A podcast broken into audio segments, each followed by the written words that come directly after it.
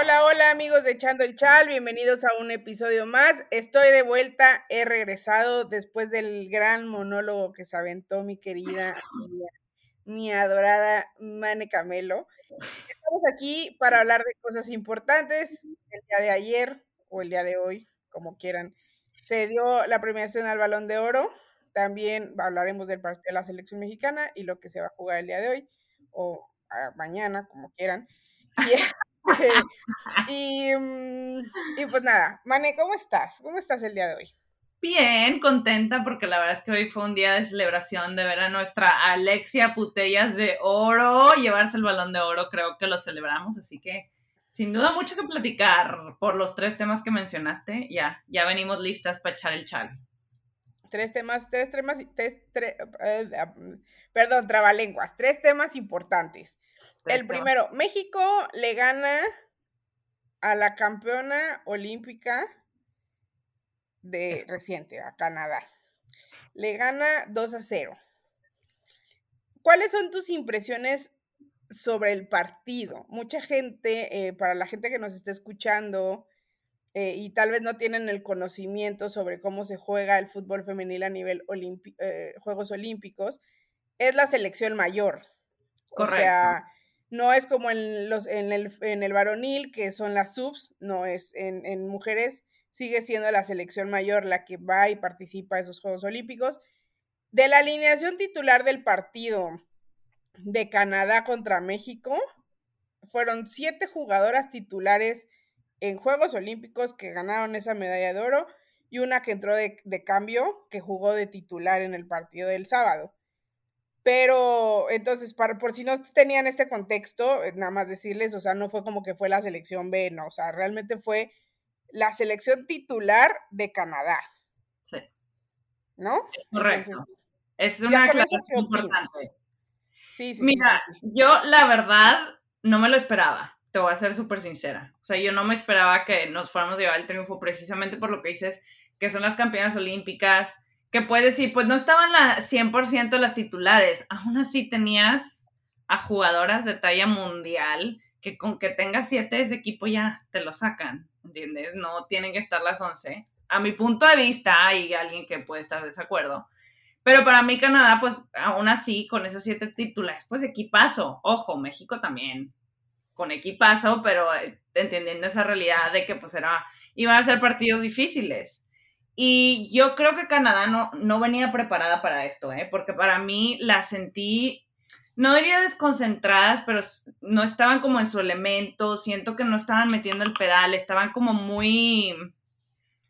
Eh, México les hizo el juego y siento que ellas no estaban esperando eso, ¿me entiendes? Creo que ellas venían con la mentalidad de llevar el control, de llevar la batuta, y México se plantó muy bien y se notó la confianza y lo que han ido trabajando a través de estos 10 partidos al mando de Mónica Vergara, en donde jugaron con personalidad de tú al tú, eh, tuvieron posesión de balón, que bueno, tú bien lo dijiste que Canadá es, o no sé quién lo dijo, que Canadá es un equipo que, que no es alguien que retiene el balón y lo mantiene, sino que se siente cómoda jugando, eh, que el, rival tenga el balón. Pero aún así, eh, de hecho, basado en lo que dijeron eh, en las declaraciones después de una jugadora, me parece que fue Fleming, de que había muchas faltas que a mí no me pareció. Creo que fue un poco exagerada de su parte. No sé si están de acuerdo conmigo también. Pero hasta los últimos 10 minutos ya empezamos a ver a Canadá meterle pedal. Yo creo que porque ya les agarró el coraje cuando ya entraron los cambios. Este, y México se llevó una victoria muy importante. Que, bueno, fue en el CAR. lo vimos en una transmisión ahí en Facebook sin narración, pero aún así lo pudimos ver. Imagínate que México hubiera ganado y no lo hubiéramos podido ver. y así de que, pues quién sabe. Pero em, creo que, que, casi mantenemos el cero, eso hubiera sido increíble, por poco y, lo llegamos a hacer. Vi a una, escuché a una Kenty Robles muy participativa, lo que nos confirma de su liderazgo, que era la que está organizando a todas ahí en la cancha y grite y grite para acá y hasta ella misma, ¿no? La vimos generando muchas jugadas adelante, ¿no? Este, y, y me pareció bien, me pareció una buena alineación, me dio mucho gusto ver a Itzel en el 11 también, que Itzel salvó en el último segundo un empate Y este, estuvo, estuvo bastante interesante el partido, la verdad. Sí, la verdad es que, bueno, hoy, lunes 29 de noviembre del 2021, creo que ha sido de las pocas veces en las que hemos estado en desacuerdo. Ah, la verdad es que, o sea, la selección, México siento que tuvo un partido, eh, no me gustaría decir entre comillas sencillo, porque siento que Canadá no quiso proponer. O sea, yo creo que Canadá no jugó a gas completo. Correcto. No jugó a gas completo, pero sí, o sea, la selección de Canadá no es una selección, desde que está este Prisman, no es una selección que juega a tener el balón.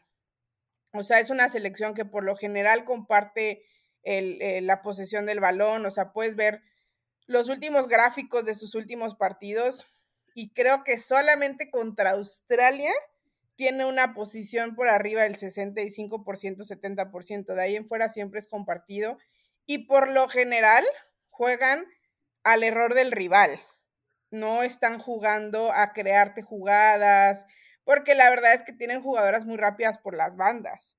Entonces, eh, creo que la selección de Canadá jugó a medio gas. No sé si es porque era en el centro de alto rendimiento y... Sí, Sí, jugaron a medio gas, pero siento que no fue adrede. O sea, se notaban molestas al final de que no estaban felices que no ganaron. ¿Me entiendes? Sí, porque yo te voy a decir una cosa, que era lo que yo, yo, yo decía, o sea, Canadá no creo que haya visto este partido como un amistoso más. O sea, ellas saben que contra México van a competir el segundo lugar, porque, digo, después de lo que vimos con Estados Unidos contra Australia del 3 a 0 con las nuevas joyitas que tienen, es claro que la selección de Estados Unidos va a volver a tener ese primer lugar, o sea, tipo, está entrando una nueva generación y la nueva generación parece que ya jugando 70 años, ¿no? Entonces, este, creo yo que mm, la selección canadiense supo y, va, y fue a jugarle a México, bueno, no, a ver, con las jugadoras que presentó en el cuadro titular parecía que iban a jugarle al tú por tú a México, bueno, no México al tú por tú, pero Canadá puso a, pues, a sus jugadoras de, mayor jerarquía, ¿no? La mayoría de ellas. Entonces, yo sí creo que Canadá jugó a medio gas y eso le facilitó las cosas al ah. planteamiento de Mónica Vergara. Por supuesto, por supuesto. es lo que yo decía, o sea, en los primeros cinco partidos que Mónica Vergara tuvo con la selección mexicana, fueron partidos en donde no podía ella jugar con su planteamiento, porque las selecciones contra las que jugó fueron selecciones que ellas mismas ponen el ritmo del partido.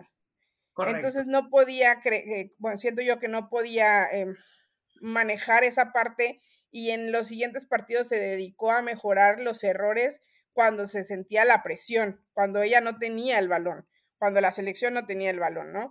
Uno de esos errores que creo que la mayoría se criticó y la mayoría habló era la defensa. Creo en esta ocasión que mm, la defensa, no solamente en esta ocasión, creo que ya desde hace dos, tres partidos, la selección empieza a ver a una defensa más sólida, eh, ya sin tantas em, pruebas. Creo que ahí va a estar entre Rebeca Bernal, Cristina Ferral, Greta Espinosa, que la verdad lo hizo muy bien.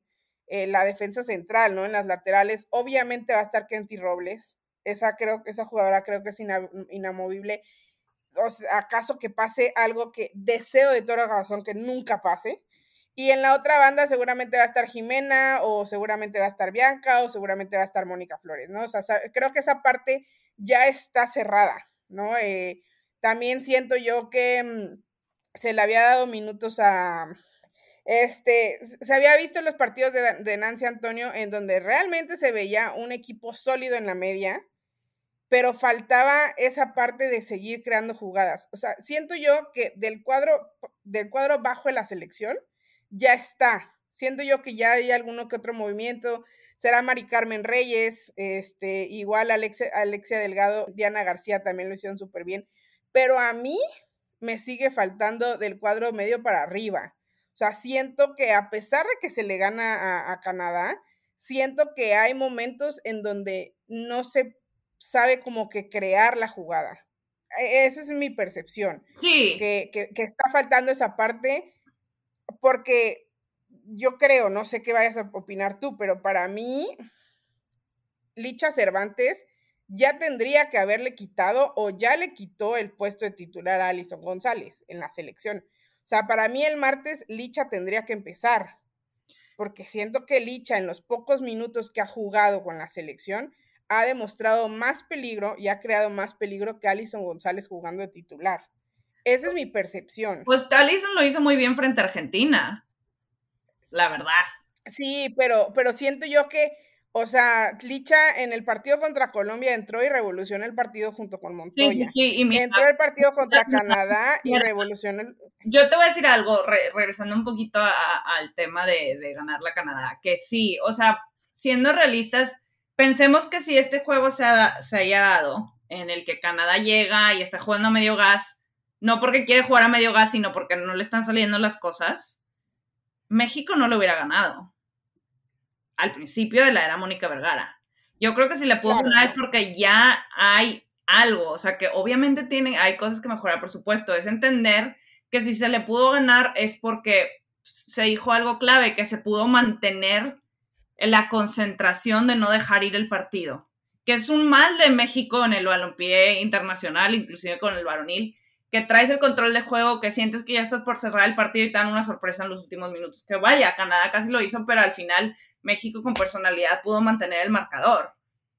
Obviamente, vamos a ver cómo sale Canadá en este segundo partido, porque no se veían contentas. Yo estoy segura que van a salir muy diferente en el segundo partido y las vamos a ver mucho más enchufadas y mucho más como el Canadá que conocemos, pero no se trata de decir, wow, celebración, pero sí reconocer que fue una victoria importante, porque al final de cuentas, si no tienes capacidad de ganarle un equipo que no te está trayendo su mejor versión, entonces pues apaga y vámonos. O sea, México supo aprovechar las circunstancias de que Canadá no vino en su día, hizo lo suyo, hizo la tarea y, puso lo que tenía que poner, ¿me entiendes? Y las canadienses no. Y así pasa en el fútbol. Hay veces que hay selecciones increíbles que no te salen en tu día y, una selección aprovecha eso y te mata, ¿no? Pero yo creo que va a ser importante ver este, este segundo partido, a ver qué pasa. Este, obviamente, como te digo, va a ser un partido mucho más complicado y que creo que Canadá, yo no sé si lo van a transmitir en Canadá o no, yo supongo que sí, pero que obviamente, pues, esperan que lo vaya a estar viendo más gente y que yo siento que ahí no van a, no van a dejar que México les vuelva a ganar, ¿no? Sí, y también mencionar, la verdad es que, em, o sea, la selección de canadiense consigue, la selección canadiense consigue ese paso a esa clasificación a las Olimpiadas, pero le costó, o sea, le costó contra Costa Rica y esta selección también está en un nuevo proceso. Si bien ellas vienen ya de jugar muchos años y ser em, de las mejores selecciones que hay en el mundo, eh, eh, tuvieron un, proceso, un bache complicado antes de que llegara Prisman, ¿no? Eh, que, llega y les da esa, esa o sea, clasifican a, los Juegos Olímpicos y así, pero, o sea, Costa Rica estuvo a nada de dejarlas fuera de, de esos Juegos Olímpicos, ¿no? Entonces, también la selección de Canadá, si bien, como lo digo, es una selección ya hecha, está pasando por este proceso de reconstrucción, están entrando nuevas jugadoras, nuevos talentos, y, también está pasando por ese proceso. Entonces yo creo que eh, este partido del martes siento yo que es un poquito más formal. Creo que lo ven más formal porque es jugar en un estadio, transmisión en televisión. Eh, Correcto. Puede ser que, que le den un poquito más de ganas y no jueguen a medio gas. Y, e igual, no sé, igual yo estoy viendo equivocado y jugaron a gas completo y México es un poco más superior que Canadá en este momento, pero la verdad es que lo dudo porque pues son las campeonas olímpicas y pues viendo los últimos resultados que ha tenido Canadá, eh, pues o sea, son buenos, o sea, le ganaron a Nueva Zelanda cinco goles a uno, uno a cero, empataron con Brasil, después, pues, después le ganan a Inglaterra dos goles a cero este, o sea, realmente mm, los enfrentamientos que ha tenido recientemente no son contra selecciones pequeñas. Así sí creo que algo no salió bien. No es por demeritar lo que ha hecho México, pero, pero México le hizo un muy buen partido a Canadá, pero sigo creyendo que jugaron a medio gas, o sea, no jugaron a su, a, su gas completo, por así decirlo. Correcto, 100%. Es, em, y bueno, el día de mañana o el día de hoy, como lo quieran, bueno, no, sí, de mañana, o sea, el día de hoy, martes, bueno, o sea, de mañana, o sea, hoy, 30, de, 30 de noviembre a las 4 y media de la tarde jugarán eh, la selección de, de Canadá contra, contra México. Este, no sé si tú creas que va a haber algún cambio en el equipo titular que presentó Mónica Vergara. ¿Quieres que te repita la alineación del partido? Para ver si. Mm, eh, yo creo que, digo, yo creo que va a haber cambio en la portería. Pienso que Emilia va a entrar. Eh, ¿Qué te diré? María Sánchez va a entrar. Va a ser interesante. Yo creo que Allison va a entrar. Eh, de la línea defensiva, no sé, ¿eh? porque no sé si va a volver a intentarlo con Greta Ferral o si va a ir otra vez Bernal Ferral. Pero va a estar interesante ver si ahí le mueve, pero yo creo que serían, yo creo que por ahí van los cambios, yo creo que va, y que Montoya también. Eh. Yo creo que sí va a hacer cambios en la portería, yo creo que va a jugar Alvarado. Sí. En la defensa yo creo que va a sentar la verdad es que yo creo que va a sentar a Greta y va a poner a Bernal. Sí. No lo sé, creo que es eh, con lo que ha jugado últimamente. Creo que por las bandas va a probar a María, bueno, no va a probar, va a poner a María Sánchez. Este, creo que Licha va a ir de titular. Siento yo que Licha va a titular. Y también siento que Mira Delgadillo eh, va, va, va, va, a ir a la banca y va a regresar o Dani Espinosa o igual tal vez esta Montoya. Creo que esa podría ser otro de los cambios. Y sí creo que tal vez Jaramillo vaya por Alexia, por Alexia Delgado o por... Sí, por Alexia Delgado, yo creo, o igual Mari Carmen Reyes. O sea, sí creo que van a haber cuatro cambios tal vez al cuadro titular que vimos. Este, Ovalle yo creo que sí va a ir de titular. Eh, creo que lo hizo bien. Creo que fue dentro de lo más destacado que tuvo, que tuvo la selección. Este, pero sí, yo creo que esos van a ser los cambios. Este, y bueno, en cuanto a la selección de Canadá, seguramente también vamos a ver algunos cambios. Seguramente, este, Haitema vaya a estar de titular, que fue la que nos vacunó, nada más de cambio, que también es una, o sea, futura joyita del fútbol eh, mundial. Entonces, a ver, a ver qué esperar, veamos qué, qué, qué puede suceder. Y, bueno, ya para empezar a hablar también de lo que sucedió el día de hoy con el balón de oro em, femenino, bueno, balón de oro, pero fue femenino. Em, también va a haber partidos interesantes. Eh, va a jugar Paraguay contra Perú, por si lo gustan ver, Ecuador contra Argentina, que también Argentina está en un nuevo proceso. Y pues México contra Canadá a las, a las cuatro y media de la tarde. Entonces, ya saben que mañana va a haber mucho fútbol interesante. Ya para cerrar la fecha FIFA, cerrar el año futbolístico de selecciones nacionales y dedicarnos 100% a la liguilla. Eso mero. Pero bueno, ya terminando este tema, si te, si te pudiera preguntar, ¿qué calificación le pones a... A ver, van a ser dos calificaciones, porque tú sabes que yo ando de maestra, este año fue... Maestra. fueron dos años, van a ser dos calificaciones. Y ya de esas dos calificaciones vamos a sacar el promedio. Aquí estoy abriendo mi calculadora para poder sacar el promedio rápido. Una, futbolísticamente hablando, o, y, o sea, todo el conjunto de la parte futbolística de la selección mexicana, ¿cuánto le pondrías? Y dos, la siguiente calificación es en la parte extrafutbolística, o sea, se organización, comunicación, planteamiento, ah. todo eso. Tú también vas a calificar, ¿verdad? Claramente tú vas a ser la única que se va a no, no, no, ah, no, no, no, no, no, no, no, sí, sí, sí. Mírate nomás. No, no, no. Tú, ok, tú pones, sí, sí, sí. No pongo un ejemplo y tú sigues con tu calificación a lo que yo diga. Sí, sí, sí, sí, sí, o sea, ajá. mi pregunta, es más, yo te pregunto por una y después yo pongo mi calificación y después te pregunto por la otra y, ok. ¿Cuál es tu calificación en la parte futbolísticamente hablando de la selección mexicana? 7.5. Ok. 7.5. Y Andrea lo va a redondear a 8. no, yo creo que también. De hecho, yo les pondría 7. O sea, tipo. 7. Sí, 7. Ok. Bueno, 7.5. Sí, 7.5. Me voy a ver buen, buen pedo. 7.5.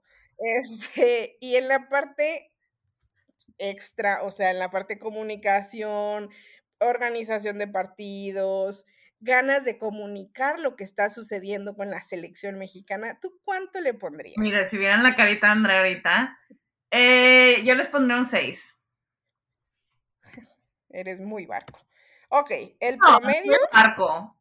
6.7, o sea, casi panzaron. En el 2020 la selección. En Monterrey pases el 7, 6 es tronado. Solo para que sepan. Ah, ¿en serio? No, entonces, pues sí, Sí, abajo de 7 tronaste. Sí, es cierto, para mí también. No sé por qué estoy. Creo que porque me quedé en la primaria. Este, 6.7, 6.75 lo vamos a redondear a 6.8, pero como repruebas, se baja a 6. La o sea, México en, en promedio reprobó en el 2020 para ti. A ver, ¿cómo? Sí, reprobó. ¡Reprobó! Sí, reprobó. O sea, iba bien, pero luego como que la aflojaron al final. Ok. Yo digo, sí, igual 7.5 porque vamos a hacer buen, buen, pedo. Y yo les voy a poner 6. Ahí está. Ay, pero lo multipliqué. Aquí haciendo todo mal. 7.5 más 6. Alguien ayúdele. ah, igual. 6.75. No sé qué hice mal, pero 6.75. O sea, las dos le pusimos 6.75 a la selección, 67. 6, 7 de 100. Así que para el 2021 tienen un madrero de cosas que mejorar. Y donde más tienen que mejorar es en la parte de comunicación. Pero bueno, ya aquí que tiré mi veneno, pasemos ahora sí a lo que sucedió el día de hoy. Se llevó a cabo la ceremonia de los, del Balón d'Or o sea, el balón de oro, para que los que no saben francés. Em, estoy enojada, estoy feliz, estoy triste, estoy, tengo muchos sentimientos encontrados. Estoy muy contenta porque Alexia Putellas ganó el balón de oro. Creo que no había otra jugadora que pudiera competirle. Igual tal vez Jenny Hermoso, que quedó en el segundo lugar, pero el crecimiento que tuvo Alexia de los últimos dos años para acá es el crecimiento que ha tenido el fútbol español y el Barcelona. Amén. O sea, siento que crecieron en conjunto y creo que la mayor parte del crecimiento que ha tenido tanto selección como el Barça es gracias a Alexia. Sí. ¿Estás de acuerdo? Estoy de acuerdo. Pero yo te voy a decir algo, y interrumpiendo aquí, porque ya sé que ya te vi lista para tirar el amor y brillitos de amor hacia nuestra capitana. Mm. Pero eh, fíjate que ahorita estaba viendo porque puse un tuit diciendo, este balón de oro no lo podemos discutir, porque pues ya sabes, con el varonil siempre hay desmadre, el debate, que porque marketing, lo que tú quieras. Pero aquí yo creo eh, que yo no sabía, pero al parecer había muchos fans de Sam Kerr diciendo que nadie conocía a Alexia Butellas, que me dio mucha risa de cómo. Eh, que te habla, y esto es importante, la importancia de ver a una hispana ganar este premio, porque es una realidad que el fútbol femenil por mucho tiempo estaba 100% centrado en la NWSL, en las futbolistas que, que, jugaban en Estados Unidos o que son de Estados Unidos, o que son de habla inglesa, por así decirlo. Porque al final de cuentas, los que siguen el fútbol femenil desde hace muchos años tienden a ser los que hablan inglés, ¿no? Que son de países así. Pero en esta ocasión, me da risa que digan, nadie sabe quién es, cuando eso es una mentira. Ya estamos en una, en una nueva era del fútbol femenil.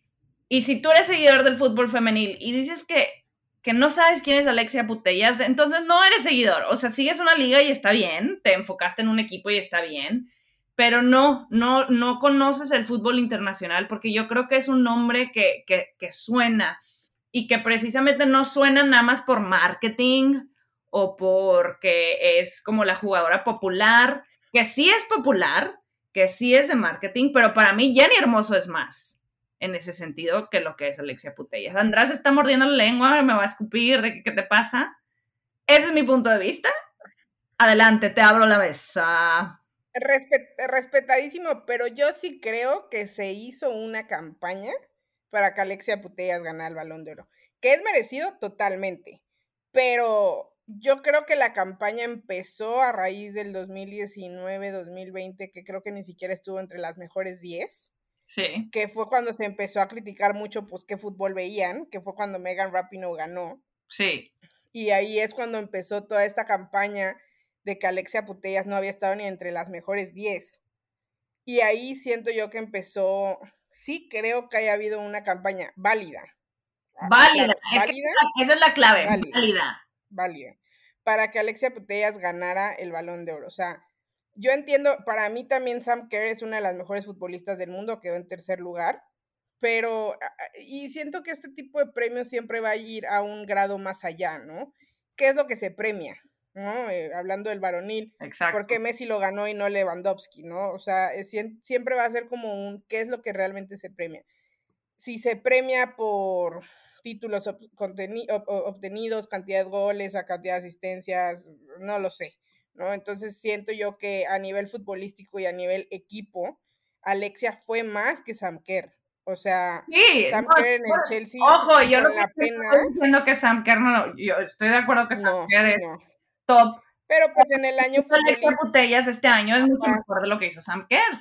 Eh, ponle tú, digamos, pongamos el ejemplo, un si hubiese pasado, qué hubiera sucedido, que en el partido de la final de la Champions el Barça no hubiera ganado, el Chelsea haya ganado 4-0 y Sam Kerr haya metido gol, pues seguramente la situación hubiera sido diferente. Pero pues con la pena, Sam Kerr ni apareció en la final de la Champions. Exacto. Entonces, creo yo que ahí es en donde podría entrar un poco el debate.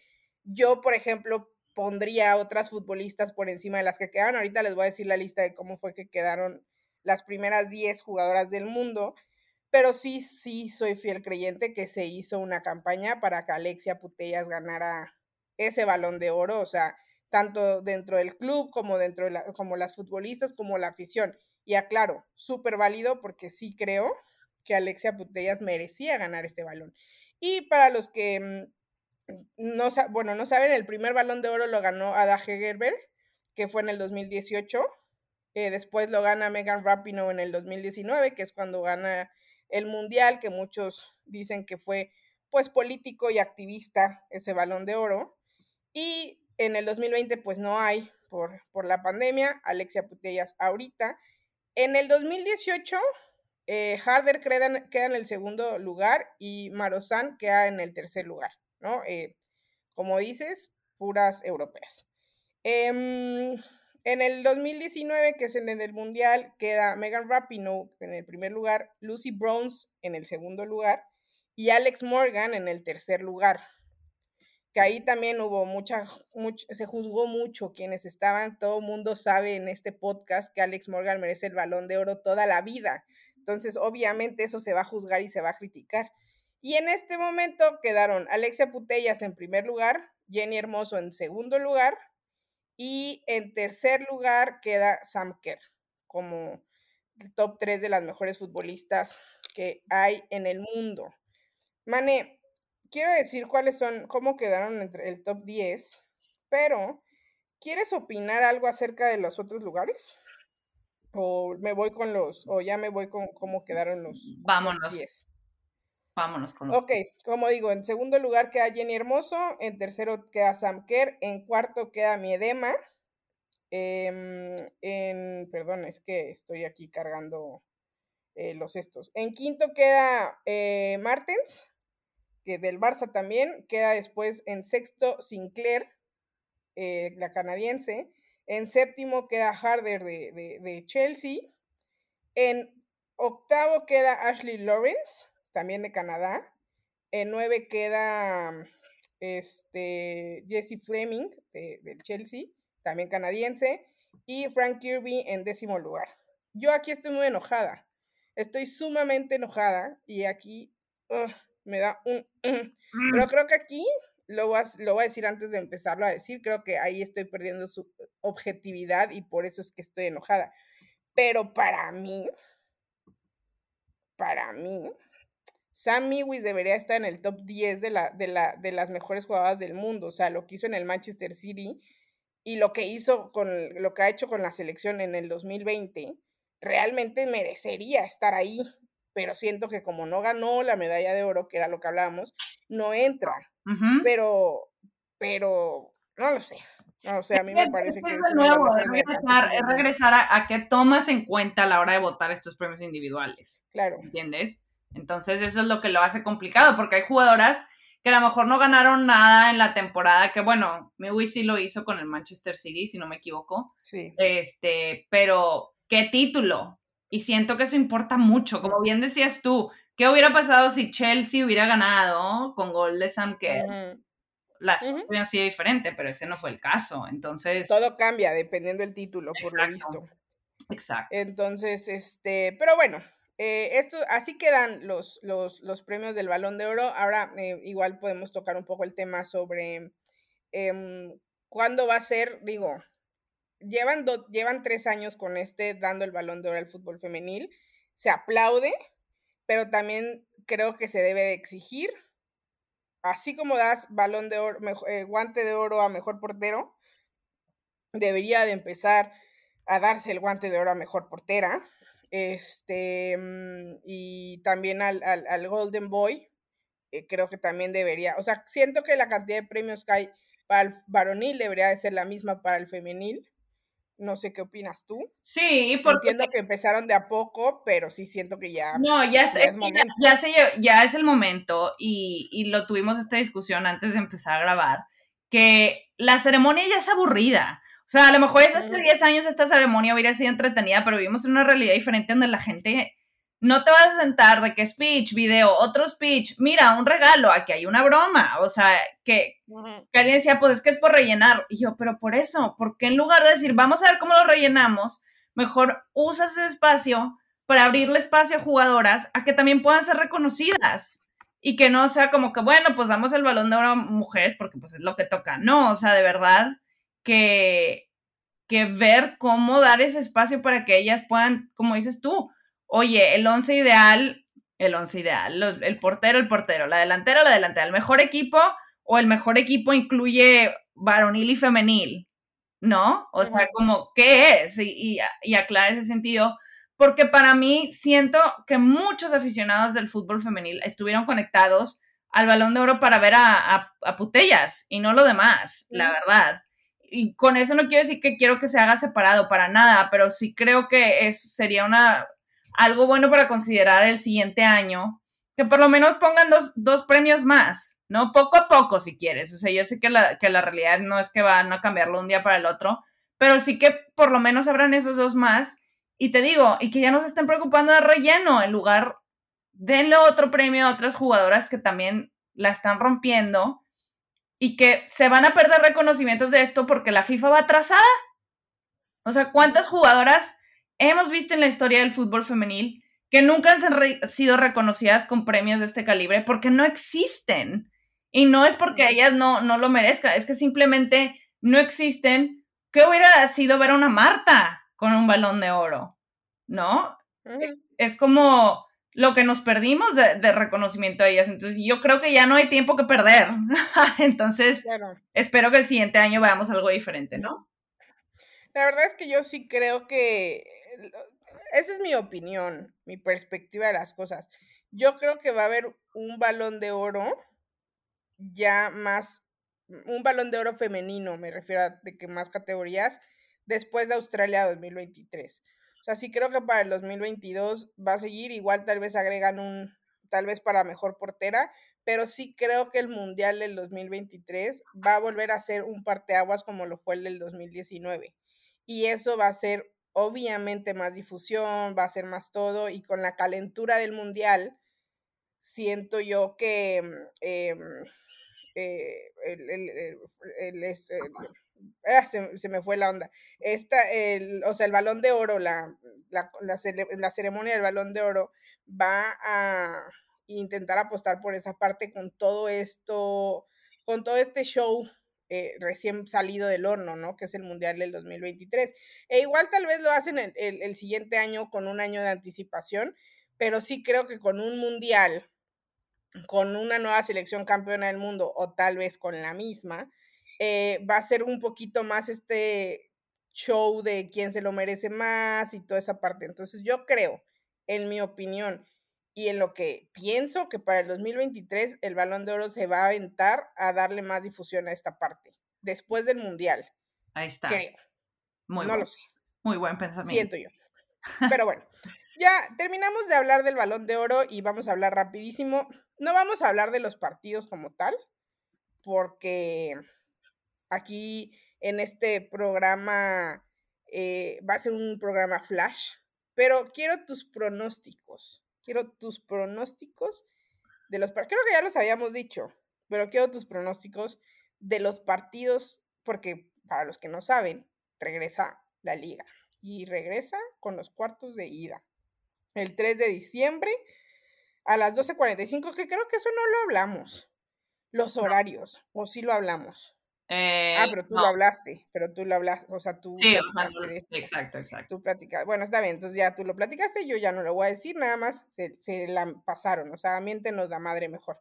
Em, 3 de diciembre, 2 cuare- 12.45 de la tarde en la Noria.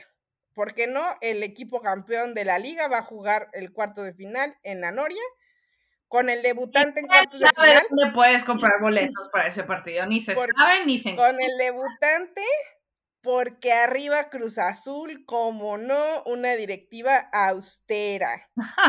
austera. Pero bueno, está bien. Cruz Azul contra Tigres. ¿Quién gana? ¿Empatan? ¿Qué pasa? Pero ya la serie, o sea, ¿quién pasa a semifinales? No, no, en este, no, en este partido. No, Ah, en. No, o Eh, sea, yo decía qué pasa, no quién pasa. O sea, qué pasa en el partido. Ok, pausa, porque dijiste que no íbamos a hablar de los partidos. Pues mira, para mí pasa Tigres frente a Cruz Azul. Eh, Cruz Azul entró a esta liga muy mal estos últimos partidos y creo que la experiencia de Tigres va a pesar enormemente y, y la calidad, ¿no?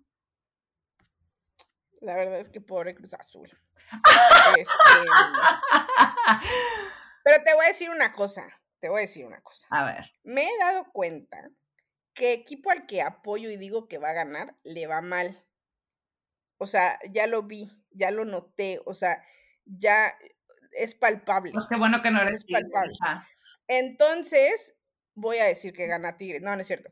Este, la- no, la verdad es que aunque yo tenga la mala suerte de decir que gana Tigres, es, o- ahí es donde rompo la regla, ¿sabes? O sea, ahí, por mucho que yo diga que gana Tigres y le va, eh, o sea, tenga la mala suerte, Dios dice, con ellas no, con ellas no te va, o sea, con ellas no hay regla. ahí A ver, o sea, ir con humildad. O sea, obviamente es un partido que se tiene que ganar. Tal vez Cruz Azul pueda hacer partido en la Noria, pero Tigres va a cerrar en el volcán y ya va a ser otro boleto. Eh, jugar la Tigres doble partido es otro boleto. En la, en la ida, en la ida, me voy a ver bien buen pedo, la neta. En la ida empatan.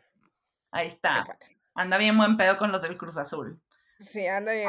Es que ando enojada porque no clasificó el varonil. Entonces quiero que ellas como que hagan algo más, ¿sabes? Pues ahí está. Este, mm, Santos contra el Atlas. ¿Gana, pierde o empatan? Híjola, este está difícil, ¿eh?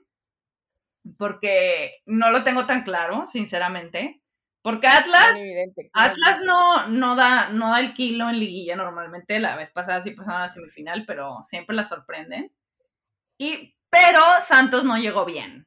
A este, en- eh, yo iba bien caballo negro y luego les metieron, ¿cuántos? 10 goles en los últimos tres partidos. Dije, a la madre. Entonces, creo Y tú, tú dijiste un día, lo recuerdo perfecto, para campeonas. puede llegar a la Santos. final. Pues ahí está, entonces voy con el Santos. Eh, la verdad es que yo creo que Santos va a dar la sorpresa. Ahí sí, está. creo que Santos va a dar la sorpresa. Em, pero sí, Santos, creo que gana el de ida. Eh, la ida, América, América Chivas. América, América, yo creo. Yo creo que América se va a llevar. América, sí, yo también creo que. Yo, yo, yo creo que traen, mira, una espinita guardada ahí Sí. del- de, la, de la pasada. Y aparte las veo enojadas. O Sí. sea, las veo enojadas. Y con Las un mejor, perdónenme, pero siento yo que este, o sea, tuvieron malos partidos, y, pero sí siento que traen un poquitito, poquitito mejor fútbol que el que trae Chivas. Sí, de acuerdo. En opinión. Entonces. Miren, nada más que América yo creo que le gana a, las Chivas en el Azteca. Y yo las contrarrayadas. Ay, ese sí estoy bien nerviosa. La Ay, sí, ya no está tan... eh, divertido. Rayadas va a pasar, pero Cholos yo creo que le va a dar muchísima pelea, pero yo sí creo que Rayadas pasa. No quiere decir, no importa, no lo tienes que decir, todo está bajo control, no te preocupes. Sabemos que... O sea, con la, fe, con, la fe, con la fe intacta, estoy con mis rayadas. Digo, obviamente recordar que es que la liguilla es otro torneo, digo, Rayadas le ganó a, a Cholas 4 a 0, si no estoy mal, en, en torneo regular, cuando Cholas mejor venía. Sí. Entonces, eso me hace creer que podría tener un buen partido, pero es que la verdad es que Cholas volvió a cerrar bien, Cuellar llegó, eh, cerró bien, eh, no sé, ahí siento que, ah, mm, no sé, pero y en casa, porque aparte van a abrir el estadio, se les ocurrió abrirlo en, en, en cuartos, entonces con la afición, no sé, ahí siento que va a estar difícil, pero sí creo que Rayadas lo gana, sí creo que Rayadas lo gana, tal vez por la mínima, pero sí creo que Rayadas lo gana. Este, me va a dar mucha pena porque la verdad es que, bueno, mejor ni voy a decir nada porque igual luego termino yo apenada porque me descalifican a mis rayadas. Pero bueno, sí creo que rayadas pueda, pueda, pero también creo que yo los puede, yo los puede dar la sorpresa. O sea, por eso es que estoy tan nerviosa, porque realmente sí. Sí, porque no va a ser fácil, ¿eh? Puede dar la va complicado. No, creo que vaya a ser fácil. Siento que va a estar complicado. Te voy a decir algo. Siento que en liguilla a Rayadas hay equipos que le complican. Que Rayadas pasa, pero que hay equipos que se las ponen muy difícil. Sí. La verdad. Bueno, últimamente Pumas, la verdad, nos hacía, nos hacía el favor, pero sí, realmente eh, se, le, se, le, se le está complicando a. Pues no sé. Aparte, Cholos es un equipo que juega bien y la verdad ha jugado bien el torneo, entonces creo que va a ser, va a ser importante. Este, y también este parón em, de fecha FIFA va a ser, va a ser, va a ser importante para ver cómo lo maneja Eva Espejo y compañía. Pero bueno, espejista toda la vida, confío plenamente, pero sí creo que va a ser un partido complicado. Eh, pero bueno, muchas gracias, muchas gracias por escucharnos el día de hoy. Me dio mucho gusto verte. Mane, estas a horas de llegar a tierras regias. Entonces estoy muy emocionada también, porque seguramente vamos a hacer muchas cosillas padres. Este, mm, entonces estén pendientes, estén pendientes de nuestras redes sociales, en Campeonas MX, también en las redes sociales de Mane, arroba Manecamelo, en mis redes sociales como arroba Andrea, y saben que nos pueden escuchar eh, todos los martes por la Octava Sports y también en Spotify y todas las plataformas que puedan cargar podcast. Estamos en todos lados, nos pueden escuchar en todos lados. Mane, algo que quieras agregar, decir, comentar una plegaria por su servidora que llegue bien, porque a mí me da miedo volar, mi, estimada. Entonces, si usted diga que tenga buen vuelo, sin turbulencia, que todo salga bajo control. que, no te dé, que no te dé miedo volar. Pálida. mira, traigo tanta emoción que estoy emocionada ya casi empacada, lista, y ya traigo los regalitos. ¡Ay! Para. ¡Yay! Este, y no, y gracias a todos por escucharnos. Pero ya el siguiente episodio, si Dios quiere, vamos a estar grabándolo en Monterrey. Uy, y juntas. Así que lo más seguro es que lo hagamos eh, eh, eh, en video y así en vivo. Vamos a hacer una gran fiesta. Pero bueno, está bien. muchas gracias a todos otra vez. y pues nada, que tengan un buen inicio de semana y que también sus equipos ganen respectivamente al equipo al que le vayan. Y pues nada, los quiero y los quiero ver triunfar. Hasta luego. Bye bye. la siguiente semana. Bye.